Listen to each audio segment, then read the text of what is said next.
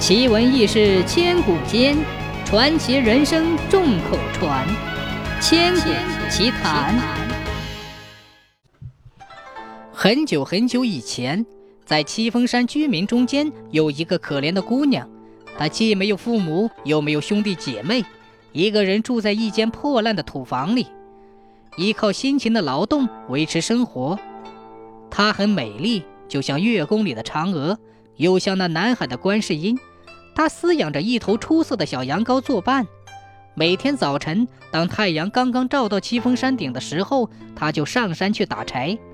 小羊羔也紧紧地跟着他，嚼着山上的嫩草，吮吸着草上的露珠，咩咩地为他唱着清脆婉转的晨歌。远近的乡亲们都称赞这个姑娘，称赞这头羊羔。后来，连同城里的王爷也就知道了。王爷是个凶暴阴险的家伙，成天就想吃喝玩乐，苦害百姓。他一听说这姑娘很美丽，姑娘养的羊羔也很出色，立即动了坏念头。他要把这姑娘抢来，要剥下她羊羔的皮来给她做衣服。冬至那一天，王爷带了一些人马来到了七峰山下。把姑娘住的土房子团团围住，冲进去就要抓人。可是房子是空空的，因为姑娘早带着羊羔上山打柴去了。王爷见家里没有人，立即带人马上山去追。追呀追，追到了一个山头上，眼看就要追上了。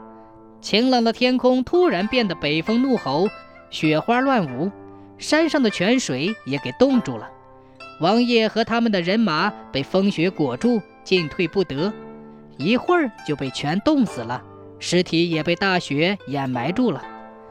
再看那个姑娘，当北风起，大雪飞的时候，她赶紧躲进了附近的一个山洞，把她心爱的羊羔抱在怀里，她用自己的心温暖着羊羔。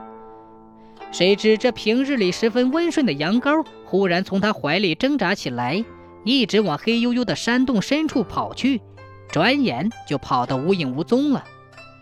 受到了山野的风寒，姑娘本来就够伤心的，又失去了心爱的羊羔，她心里就更加难过了。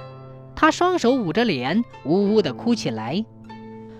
忽然，她听见一个又低沉又关切的声音说：“受惊受冻了吧，姑娘？”他抬头一看，见小羊羔领着一个白胡子老爷爷站在他的面前，他惊喜万分，一下子就抱起了小羊羔，又是抚摸又是亲，嘴里还不停地说道：“小咩咩，你跑到哪里去了？”那个老爷爷微笑地说着：“你真是个好姑娘，来，给你。”他伸手递给姑娘一个东西。姑娘从老爷爷手里接过那东西，一看是块黑色闪亮的石头。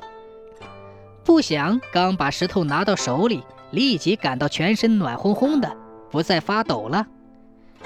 姑娘惊奇地问道：“这是什么宝贝？”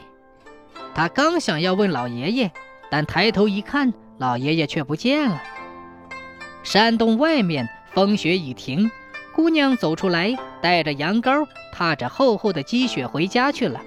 她穿得很单薄，但是在雪地里一点也不觉得冷，因为身上有了那黑色的宝贝。看到那满山的积雪，姑娘立即想起了穷苦的乡亲们，他们既没有避寒的衣服，又缺少生火的木柴，在这样的大雪天里，一定冻得不行。